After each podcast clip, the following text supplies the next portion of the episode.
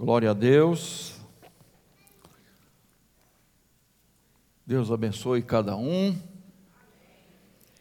Pessoas aí que estão nos acompanhando, nossos queridos visitantes, Cristolândia firme e forte. Amém? Beleza.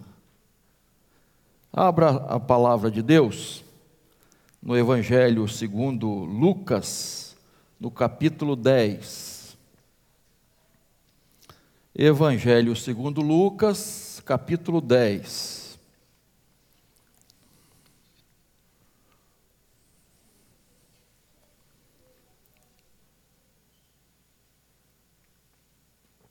A lição da escola dominical hoje é sobre o que mesmo, gente? Ah, do bom samaritano. Muito bem. Eu quero fazer uma introdução para os professores a lição de hoje, da parábola do bom samaritano.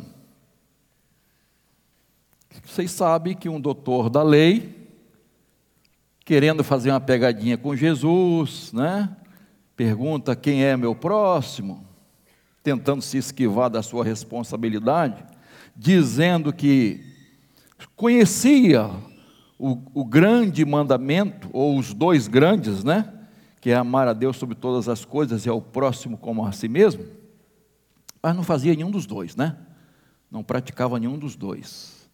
E Jesus, é, respondendo à sua pergunta, quem é o meu próximo, Jesus conta essa parábola. E também pensando no tema de missões, que é Viva a compaixão. Viva a compaixão. Então, essa parábola é uma demonstração do que é viver a compaixão. Na prática, o que, que, que é isso? Tá? Então, eu quero basear a minha palavra nesta manhã sobre o tema As Três Filosofias de Vida. Que de alguma forma a gente se identifica. Espero com que cada um se identifique com a melhor, né? Mas na atitude ou nas atitudes dos ladrões, dos religiosos e do samaritano, nós vemos então três filosofias de vida, que na verdade a gente precisa definir qual a nossa qual a que vamos viver, tá? Então, deixa a Bíblia aberta aí, eu vou ler é, essa parábola, comentando algumas coisas sobre esse tema, as três filosofias de vida. E a primeira filosofia de vida é a filosofia dos ladrões. Qual filosofia? O que é teu, é meu, eu vou pegar. A irmã Ana Cristina passou uma experiência essa semana que nós devemos agradecer, de levar o carro, né? Filosofia do ladrão. É teu, é meu, eu vou pegar. Verso 30, por favor, deixa a Bíblia aberta aí. Jesus prosseguiu dizendo: um homem descia de Jerusalém para Jericó e caiu nas mãos de alguns ladrões. Estes, depois de lhe tirar a roupa e lhe causar muitos ferimentos, retiraram-se, deixando-o semi-morto, quase morto.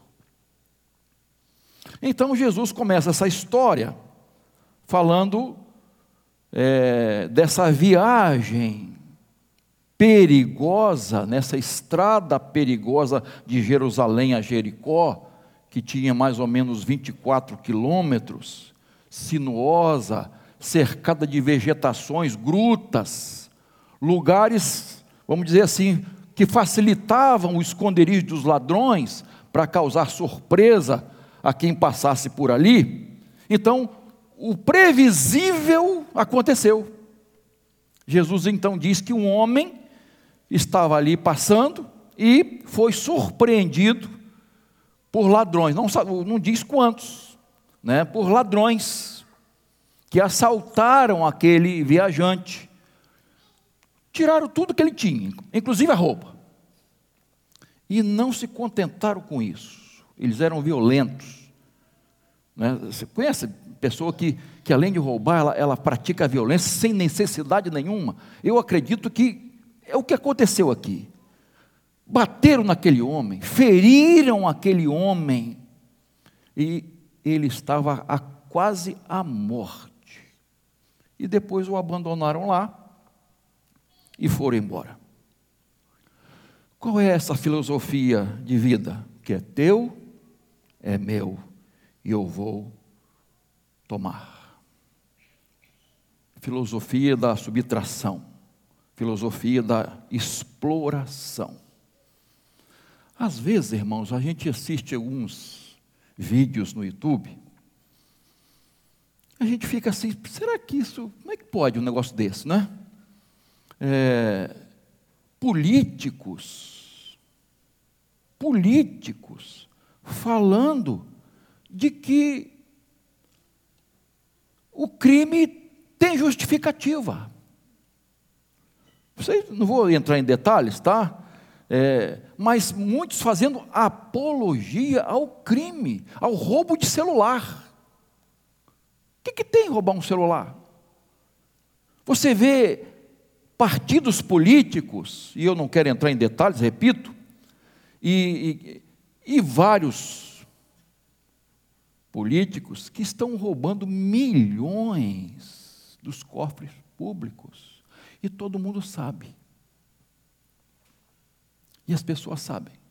E de vez em quando eles soltam alguma coisa, sem querer, e afirmam que roubam mesmo. Mas o mais incrível, às vezes, irmãos, é, é saber que essas pessoas ainda têm votos. Ainda têm votos, inclusive de cristãos.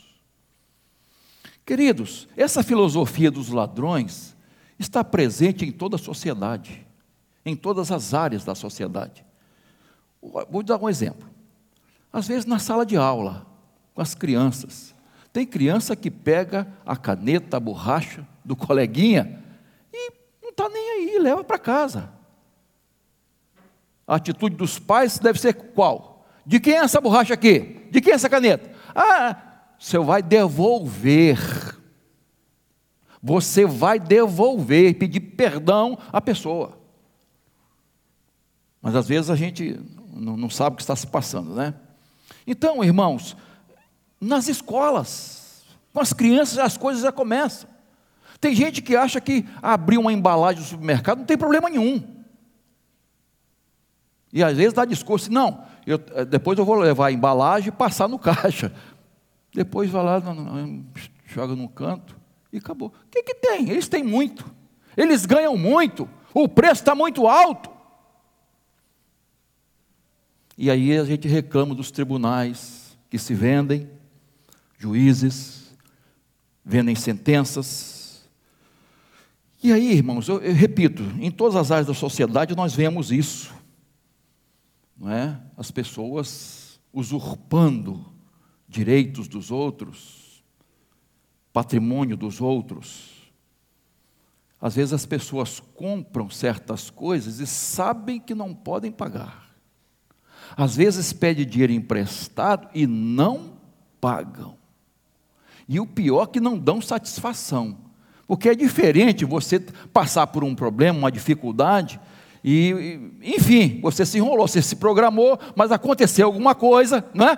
Isso, somos passíveis disso. Chega para a pessoa e diz: é isso, isso e isso, abre o coração, conversa. Eu vou pagar, eu estou com essa dificuldade, aconteceu uma, uma coisa, enfim, mas tem gente que já faz de propósito e não quer saber, irmãos.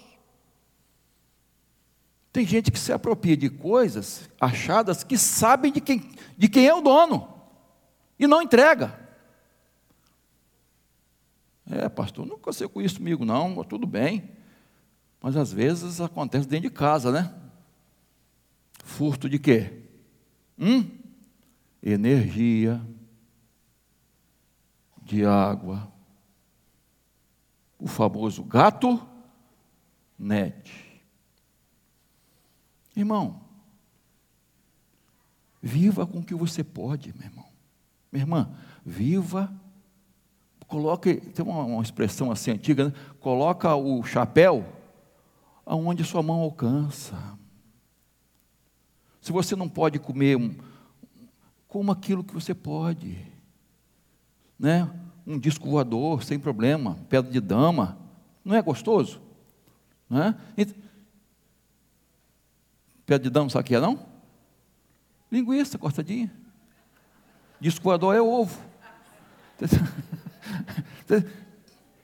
Está entendendo?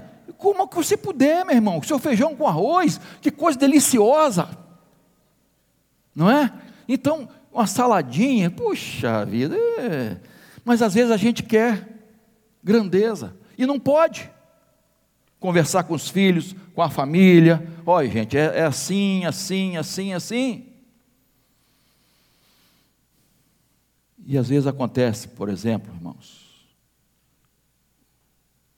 a pessoa trabalhadora que fica no celular lesando o seu patrão no horário de trabalho.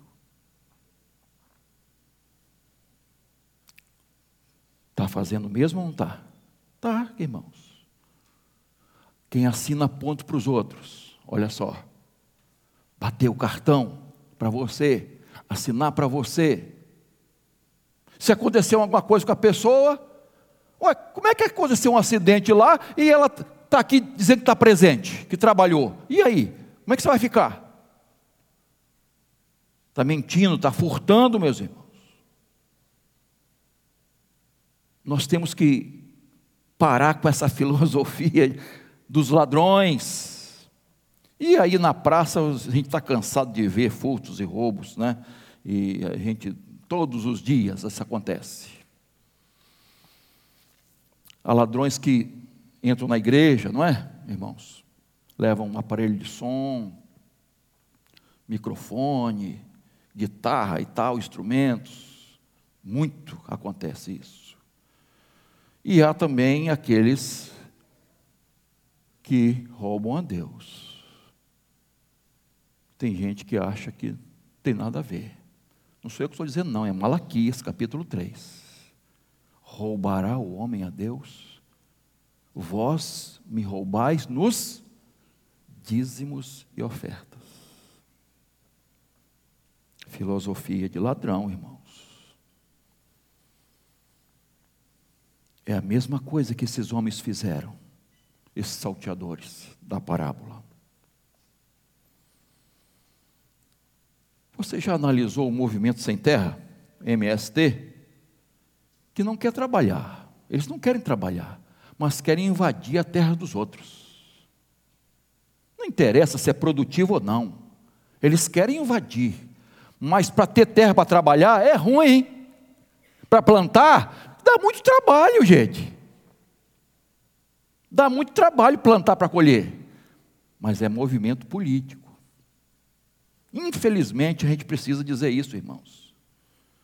Infelizmente, eles querem causar transtornos. Não querem cultivar a terra, não. E tem gente que não enxerga isso, queridos. Tem muita gente, e eu estou incluindo muitos cristãos, que tem uma visão, eu vou chamar de um tanto infantil do comunismo acha que comunismo é comunhão, é igualdade, é comum a todos. Leia do engano, irmãos. Comunismo não é isso, irmãos. Isso pode ser uma visão acadêmica de, de ouvir professores comunistas. Mas o objetivo do comunismo não é esse, do socialismo. Não é resolver as desigualdades sociais o comunismo é a pior forma de ditadura. O comunismo impõe, escraviza, explora. Não existe democracia no comunismo. Ah, nós somos contra o capitalismo, mas isso é um combate, ó, de gogó, de fachada. De fachada. Irmãos, o comunismo impõe, ele dita. O comunismo impede que a pessoa tenha uma propriedade privada. Não é dela, é do governo. O comunismo impõe que você não é, é, é, é responsável por seus filhos. É o governo. É o governo que vai ditar as normas da sua casa, a criação que você vai dar aos seus filhos. O comunismo impõe quantos filhos você pode ter. O comunismo impõe a sua fé. O que e em quem você vai crer. Que igrejas poderão funcionar. Isso é democracia? Não, querido. Observe os países que são governados pelo comunismo. É triste demais, irmãos. Não tem família, não tem nada privado, é tudo do governo. Isso é a filosofia. É a filosofia. Que a gente precisa abrir os olhos, irmãos. Precisa abrir os olhos, porque está afetando a família e a igreja. Veja o que muitos partidos fazem, irmão. Eu não estou entrando em detalhes aqui tá? Por favor. Mas observa, por que contra a família? Por que contra a igreja? Porque a família tem autoridade, porque a igreja tem autoridade. E eles não querem que ninguém tenha autoridade. A autoridade tem que ser do governo, para impor. Segunda filosofia, Veja lá, versos 31 e 32. A filosofia do sacerdote e do levita. Qual é essa filosofia? O que é meu é só meu e de mais ninguém. Veja lá, por casualidade, um sacerdote estava descendo por aquele mesmo caminho e, vendo aquele homem, passou de largo. De igual modo, um levita descia por aquele lugar e vendo, passou de largo. Que é meu, é meu e de mais ninguém, não vou compartilhar com ninguém. É a filosofia do egoísmo. Egoísmo, indiferença da pessoa que só pensa em si mesmo. Ela não tem amor, não tem compaixão no seu coração. O que é meu é meu, somente meu, cada um por si e Deus por todos. Não quero saber egoísmo e indiferença ao que passa ao seu redor. Tanto que os versos 31 e 32 repetem: passou de largo. Ah, esse verbo aqui, só nas Escrituras, só aparece aqui. Ele começa com um ante, isto é, o oposto, denotando o seguinte: eles estavam de um lado da estrada onde o homem estava caído, eles passaram para o lado oposto. Eles se desviaram completamente daquela situação que requeria o quê? Um pouco de amor ao próximo, de ajuda. Eles passaram para o lado oposto. Queridos, aqueles religiosos que estavam acostumados às coisas do templo, às coisas do culto, que conheciam as Escrituras, a obrigação da lei, que sabiam que deviam amar o próximo como a si mesmo, ajudar, socorrer. Eles deliberadamente fazem o que? O contrário, se desviam. Aqueles que deveriam dar exemplo, dão um péssimo exemplo os religiosos. Eu até imagino, irmãos, que fosse num lugar público, porque ali é um lugar deserto. Se fosse num lugar público, talvez eles até fariam para aparecer. Que nem lá que Jesus fala em Mateus capítulo 6, dos fariseus que fazia o quê? Três coisas para aparecer. Quais são? Aham. Oração, jejum e esmola, ajudar os outros. Três atividades da vida cristã, vamos botar assim, né? Eles faziam para quê? Para aparecer, para serem vistos, aplaudidos. Poxa, olha, que servo de Deus, exemplar, que consagração, que dedicação. E Jesus nos chama de hipócrates. Hipócrates. Hipócritas. Hipocrisia, isto é, fingimento. Fazendo um papel, aquilo que não eram, eram hipócritas. Jesus conhecia o coração deles. Jesus tinha toda a autoridade de dizer: vocês são hipócritas. E às vezes a gente corre o risco, irmãos, de fazer para parecer, para sair bem na fita, na foto. A maioria das obras sociais que os batistas brasileiros fazem, estou falando de, de conhecimento, né? não sei os batistas de fora, eu sei dos brasileiros. A maioria das obras sociais não são divulgadas, irmãos. Ninguém sabe. Não são divulgadas. Fazem para Deus. Fazem para Deus. Tá? E às vezes, quando as pessoas ficam sabendo e começam a divulgar. Aí sai uma reportagem, faz uma coisa, outra, porque é algo extraordinário, algo muito bom. Vocês lembram quando a, a Cristolândia, quando logo que começou a, aquela transformação de Cracolândia para Cristolândia, tirar o pessoal do crack e, e para a recuperação, está aí os meninos aí em recuperação. Ó. Então, irmãos, Ninguém sabia. Quando o governo lá de São Paulo, que o, protótipo foi lá, né, ficou sabendo, gente, que coisa maravilhosa, o índice de recuperação é muito grande. Nós nunca vimos isso. E aí começaram a fazer reportagem, divulgar. Isso acontece no sertão, no projeto Viver, na Amazônia, em todo lugar. Não fazemos para aparecer, irmãos. O que a nossa igreja faz, graças a Deus, não é para aparecer, às vezes divulgamos e tal, para ajudar os irmãos também a, a, a, incentivar os irmãos a fazer o mesmo. Não é? É importante isso, a participação de todo mundo, mas não é para sair bem na fita, irmãos. Não é para tirar selfie.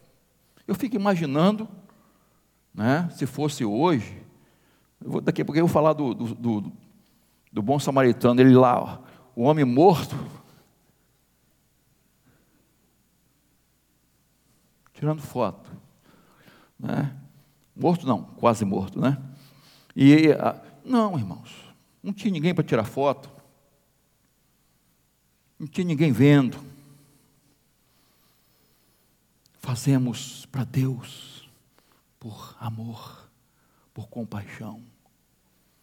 Às vezes Há pessoas que ajudam, Criança Esperança, LBV, Legião da Boa Vontade, não sabem para onde esse dinheiro vai.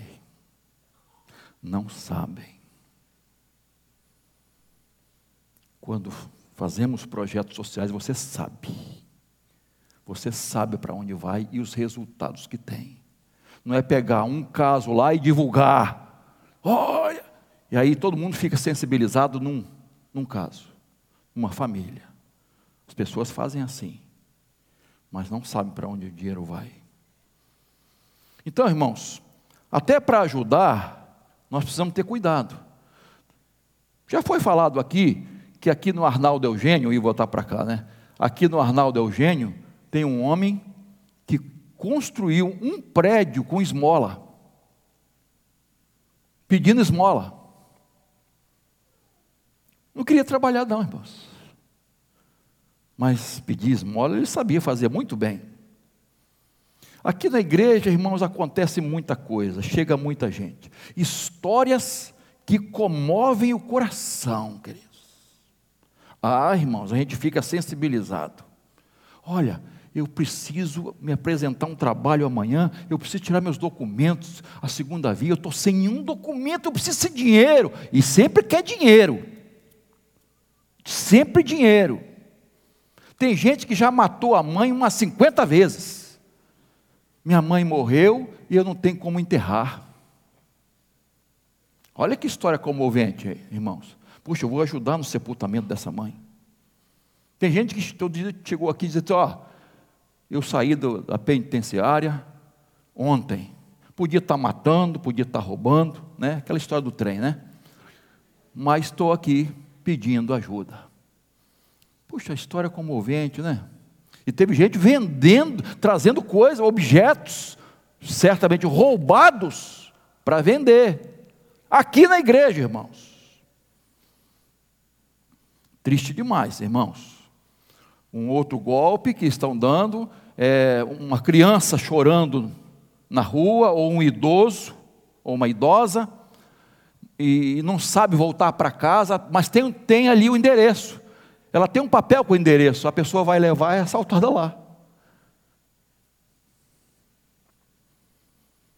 Também não precisa fazer como a Sandra Mara, lá do, do Distrito Federal, que botou um morador de rua dentro do carro, e você já sabe da história. Missionária, chamada de missionária. O marido chega da academia e está lá, os dois dentro do carro, fazendo sexo. A missionária com o morador de rua, os dois nus. Deus que mandou, envia Deus. Aí depois o marido é surto. Irmãos, eu não vou entrar aqui no mérito da questão, eu não, nem quero, né? Mas são, são os absurdos que estão acontecendo. Tadinho do morador de rua, ele precisa fazer sexo, né? Triste demais, irmãos. Então, agora, nós não podemos deixar de ajudar por causa de desculpas, nos justificando por N motivos. Aliás, os sacerdotes, eles tinham, né, os religiosos, o sacerdote e o levita, tinham uma boa desculpa.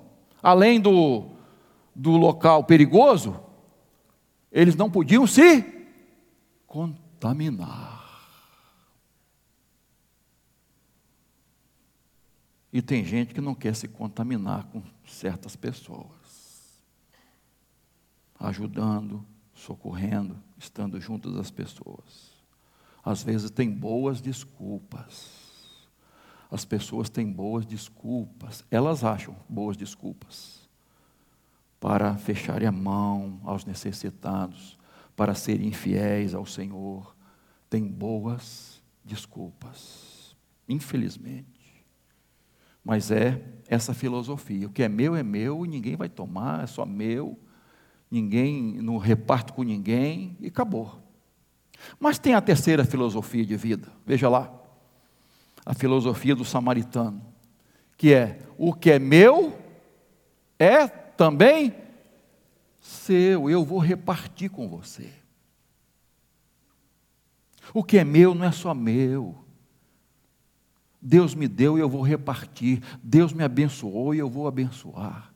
É essa filosofia. Verso 33 e diante. Certo samaritano, que seguia o seu caminho, passou perto do homem e, vendo-o, compadeceu-se dele. E aproximando-se, fez curativos nos primeiros nos ferimentos dele, aplicando-lhes óleo e vinho. Depois colocou aquele homem sobre o seu animal, levou-o para uma hospedaria e tratou dele. E no dia seguinte, separou dois denários e os entregou ao hospedeiro, dizendo: Cuide deste homem, e se você gastar algo a mais, farei o reembolso quando voltar. É bem possível que aquele homem fosse conhecido, né? Ele é, viajava ali, poderia parar naquela hospedaria, é bem possível né, dar, dessa ideia. Mas olha só, o sacerdote o levita viram aquele homem. O samaritano também viu. Até aí, tudo bem. Enquanto os dois passaram de largo, diz o texto, aproximou-se. Chegou perto, foi ver. Depois diz o texto, compadeceu-se. Olha só, olha a compaixão aí. Não é só condoendo-se por dentro, tendo um sentimento de pena, não, irmãos, porque a compaixão, ela se mostra na ação, ela resulta em ação. Olha lá, aproximou-se, fez curativos nos ferimentos dele, aplicando o que? Óleo e vinho. O vinho um antisséptico, o óleo um bálsamo, não é? Então ele, ele vai purificar e selar aquelas feridas, impedindo a infecção. O óleo, então, era muito usado para, esse tipo, na, na medicina, de um modo geral, para aliviar as dores. Né? Então, o samaritano usou suas próprias provisões, o que ele tinha. O que ele tinha. E a ideia não foi um conta-gotas, não. Ele, ele usou em abundância. O que ele tinha, ele aplicou ali o homem. Ele usou para socorrer aquele homem. Ele ofereceu o melhor nos primeiros socorros. E ainda mais, colocou o homem sobre o seu animal. Ele vai a pé, irmãos, porque o ferido foi em cima do seu animal. E ele vai em direção a um, um tratamento melhor. É importante nós lembrarmos, irmãos, que aquele homem não era amigo, não. Era um desconhecido. Era um desconhecido. Aquele samaritano era considerado praticamente um inimigo pelos povos judeus, pelo povo judeu. Então, não era conhecido, ele faz independentemente de quem fosse a pessoa. Aí depois, ó, levou-o para uma hospedaria e tratou dele. Olha só, não largou do homem, não desprezou o homem, permaneceu ao lado dele. Não sei se né, não dá ideia, mas aí, é, ficou ali cuidando a noite toda alugou um quarto e ficou ali cuidando do homem, dando assistência ao homem. E com, lógico, mais ajuda, não é? E depois, no outro dia, lá, no dia seguinte, deu dois denários para o hospedeiro para cuidar do homem, caso gastasse mais, e ele pagaria quando voltasse. Então, era possivelmente bem conhecido lá da, da hospedaria, tá? Então, o samaritano deu o que tinha, tirou da roupa dele, tudo que tinha, fez o, aplicou ali, deu os primeiros socorros, enfim, cuidou da melhor forma possível daquele homem ferido. Irmãos, aqui, queridos, nós vemos que às vezes para ajudarmos alguém, tem que sair coisas de nós. Vai ter um custo, vai ter um preço, vai ter um risco. Eu sei que hoje a gente tem que ter cuidado, irmãos, todo cuidado. Já falamos aqui diversos tipos de crime que acontece, né? Mas isso não pode ser desculpa para deixarmos de vivenciar a palavra de Deus, irmãos de viver a compaixão, de atender as pessoas no seu físico, na área material, na área emocional, na área espiritual. Nós precisamos atender as pessoas. As pessoas espiritualmente estão caídas, estão feridas, estão morrendo sem Jesus, sem salvação. E nós precisamos socorrê-las com o Evangelho. E o verso 36, veja lá, Jesus pergunta ao legalista, intérprete da lei, que procurava uma armadilha para pegar Jesus, né, uma pegadinha. Qual dos três foi o próximo daquele homem caído? E ele sabiamente respondeu: o que usou de misericórdia para com ele. Como Jesus concluiu? Hã? Você vai e faça o mesmo.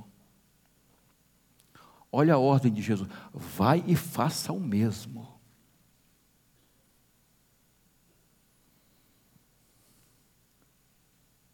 Pare de discurso, de teoria, saia do pedestal, pare com essa hipocrisia e faça o mesmo. Chega de conhecimento, agora é prática. Chega de teoria, agora faça. Exerça a sua fé e faça. É a ordem do Senhor Jesus. Viva a compaixão. O tema não diz sinta a compaixão. Não é só isso. Não é só sentir, não é só pena. Viva. Viva. Pratique a compaixão. Eu quero concluir. Qual a sua filosofia de vida? Dos ladrões? Espero que não. Jeito nenhum. Filosofia da exploração, do levar vantagem em tudo, a lei do Gerson, de desmerecer as pessoas e os direitos das pessoas, cobiçar as coisas dos outros. Não, não, não, não seja essa a filosofia de vida. Nem a filosofia do sacerdote do levita, que é meu, é meu e acabou de mais ninguém, do egoísmo, da indiferença, dos religiosos hipócritas, só de gogó, só de aparência que não se comprometem, não se envolvem, não pagam o preço de ajudar, de interromper o seu programa, talvez, a sua agenda, e dar de si, do que tem e do que é. Não é só doar, é doar-se. Eu gosto muito, já citei aqui várias vezes, ah, quando Jesus cura aquela mulher hemorrágica, né? O texto diz assim: a mulher fala assim, é, o texto diz, saiu, Jesus fala, saiu virtude, saiu. Às vezes as coisas têm que sair de nós, irmãos. sair para tocar, para curar, para socorrer, para matar a fome para levar o Evangelho. A gente tem que renunciar, tem que sair algo de nós. Eu espero que a sua filosofia, a nossa filosofia, seja essa do bom samaritano. O que é meu não é só meu, é teu também. E eu vou compartilhar com você. É a filosofia de Jesus, é a filosofia do amor, da compaixão é a filosofia do Evangelho de Cristo, não o Evangelho social. Não existe isso. Existe o Evangelho de Jesus Cristo. Existe a fé que não a salvação que não é pelas obras, mas essa fé em Jesus se mostra através das obras. Não é causa, é consequência. As obras não é causa da salvação, é consequência da salvação. Então, uma vez salvos, nós vamos praticar boas obras, nós vamos ter essa filosofia de vida para ajudar, socorrer o nosso próximo. E quem é o nosso próximo? Foi a pergunta do doutor da lei. Nosso próximo é aquela pessoa que você vê que está necessitando de ajuda, independentemente de quem ela seja. Ela está precisando. E se você pode, se você pode, você tem que ajudar. Você tem que viver essa compaixão. Jesus, repito, vivia compaixão. Essa parábola é uma parábola de compaixão. E Jesus é nosso exemplo maior, é o nosso paradigma. Então, nosso esforço, irmãos, é para ter um coração igual ao de Jesus. Um menino deficiente físico que vendia bala no trem, quem anda de, trem sabe como é que é, eles costurando, né? É interessante. Aliás, vende de tudo no trem, né? Tudo que você possa imaginar vende no trem, né? Então, um menino deficiente físico, né, naquela correria de, de, de passar de uma plataforma para outra, para pegar outro trem e tal, ele caiu, querido, tropeçou e bateu numa mureta lá do banco. E enquanto as pessoas, muita gente estava rindo, um homem foi lá e pegou o menino, socorreu o menino. E você está ferido, meu filho? a minha perna, enfim. O homem pegou aquele menino, levou para o pronto-socorro mais próximo, cuidou dele ali. Depois de terminado o serviço, meu filho, onde você mora? Eu moro, eu vou te levar em casa. Levou o menino em casa.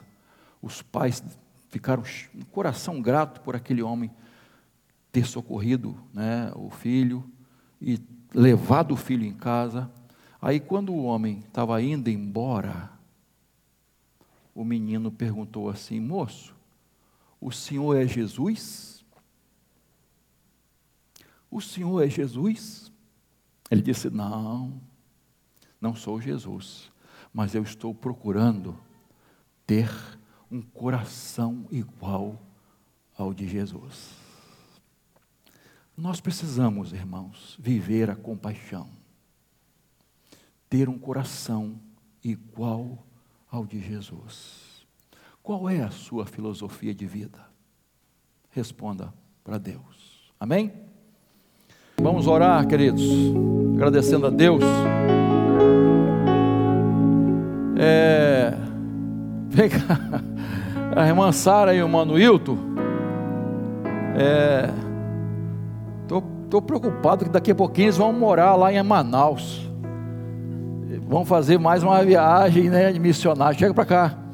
E terça-feira estarão viajando. Chegaram ontem de Bocaina, né? Ah, chega, é, ontem, foram ontem. E o pessoal está lá, nossa uma equipe grande, pastor Geraldo, e ah, uma, fazendo trabalho missionário lá. E, mas eles vieram antes que terça-feira já estão viajando para Manaus, né? Então, fazer a obra missionária lá junto aos ribeirinhos. Nossos queridos radicais estão lá, eles estão sempre dando esse apoio. E nós vamos agradecer a Deus e pedir a bênção do Senhor por mais essa viagem missionária que eles vão fazer. Curve a sua cabeça em nome de Jesus. Pai, nós te agradecemos por esta manhã de culto, de adoração nós te agradecemos pela tua palavra que é viva e eficaz. Que a tua palavra continue sendo estudada na escola bíblica dominical e que possamos praticar a tua palavra, Senhor. Procurar ter um coração igual ao de Jesus. Tenha misericórdia de nós, Senhor. Ó oh Deus, nós podemos fazer muito mais, muito mais pela obra missionária nossas ofertas podem ser mais generosas, Senhor. Ajuda-nos a renunciar em prol da obra missionária. Que seja uma campanha de amor, de compaixão de verdade, levando a mensagem ao mundo inteiro, a mensagem de Jesus, a mensagem transformadora. E nós agora entregamos dízimos e ofertas que foram consagrados a Ti. Abençoa esses irmãos e irmãs, aqueles que já transferiram. Enfim, nós te agradecemos pelo Teu povo fiel, que confia na Tua palavra, confia nas Tuas promessas e descansam nelas. Te agradecemos pelos aniversariantes também dessa semana de nascimento e casamento. Abençoa-os. E também entregamos, Senhor, irmão Manuilto e irmã Sara, que estarão viajando para mais uma viagem missionária, Senhor. Que os teus servos lá no campo missionário tenham um coração igual ao de Jesus. Demonstrem, vivam a compaixão por aquelas almas perdidas, aquela gente sofrida que tanto precisa do nosso amor e compaixão abençoa os teus servos, capacita os teus servos, usa-os para a glória do teu nome, não só eles, mas tantos outros que também estarão nessa caravana, Senhor. Que seja bênção para todos eles. Ainda queremos te agradecer pelo livramento da irmã Ana Cristina essa semana, Senhor. Obrigado, porque a tua serva está aqui para te louvar, para te bendizer e dizer: louvado e engrandecido seja o teu nome. Obrigado, Senhor, por tantos livramentos que o Senhor tem dado ao teu povo, Senhor. Muito obrigado. Nós oramos agradecidos em nome de Jesus. Amém.